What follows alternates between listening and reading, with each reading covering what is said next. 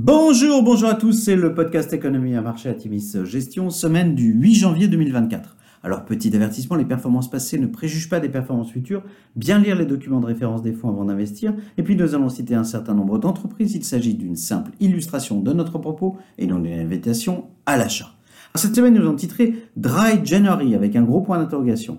Après deux mois de hausse significative fin 2023, les grands indices ont marqué un net repli pour cette première semaine de l'année. Mercredi, la publication des minutes de la dernière réunion de la Fed a quelque peu douché les espoirs d'une baisse rapide des taux directeurs.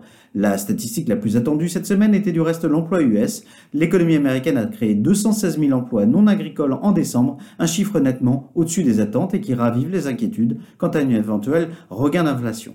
Deux révisions à la baisse de notation de brokers d'Apple auront pesé sur le titre qui perd près de 6% sur la semaine. Rappelons que la pondération d'Apple représente plus de 7% de l'indice SP500.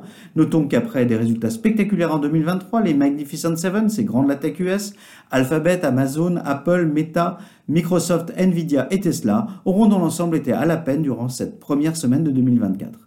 Les taux longs US euh, et européens se sont nettement réappréciés, avec un 10 ans US franchissant à nouveau la barre des 4% à la hausse à 4,04% en fin de semaine contre 3,88% en fin de semaine précédente. Le 10 ans français atteint les 2,72% à la hausse en progression de 0,15% sur la semaine.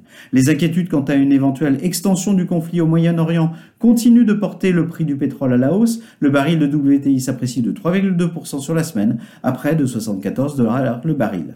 Sur la semaine, le CAC 40 perd 1,6%, l'SP500 baisse de 1,5% et le Nasdaq plonge de 3,3%. Alors du côté des sociétés, pas de publication pour les valeurs de vos fonds cette semaine. À venir, la publication de l'indice d'inflation CPI US jeudi sera très attendu. Tout rebond de l'inflation mettrait en péril le scénario d'une baisse anticipée des taux directeurs des banques centrales. Rappelons qu'en novembre, l'inflation US est ressortie à 3,1% contre 3,2% en octobre. Les grandes banques américaines publieront leurs résultats à la fin de la semaine et lanceront ainsi le cycle de publication d'entreprises. Du côté des entreprises, nous suivrons par ailleurs les annonces de certaines grandes conférences internationales, dont le CES de Las Vegas qui commence mardi. Le repli en cours a quelque chose de salutaire. Après l'euphorie des deux derniers mois de l'année, le chemin de 2024 ne sera pas tout repos, même si la désinflation est bien là. Le reflux peut être perturbé, notamment par l'emploi US ou un rebond fort du prix du pétrole. Enjeu géopolitique oblige. Les investisseurs devront sans doute de fait patienter plus qu'escompté en décembre avant d'assister à une baisse des taux directeurs du côté des banques centrales. L'année 2023 aura été un bon cru pour les fonds d'Atimis Gestion, surtout compte tenu de la diversification des fonds en dehors d'une big tech US qui aura dominé l'année.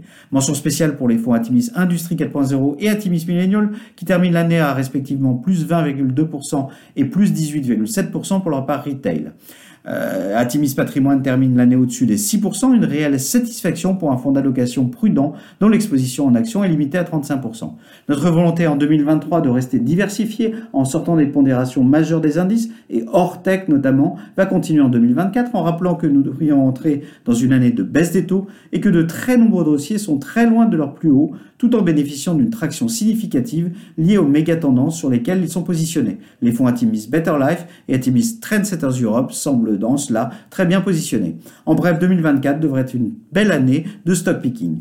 Nous vous souhaitons une excellente semaine à tous et nous vous souhaitons surtout une excellente année 2024.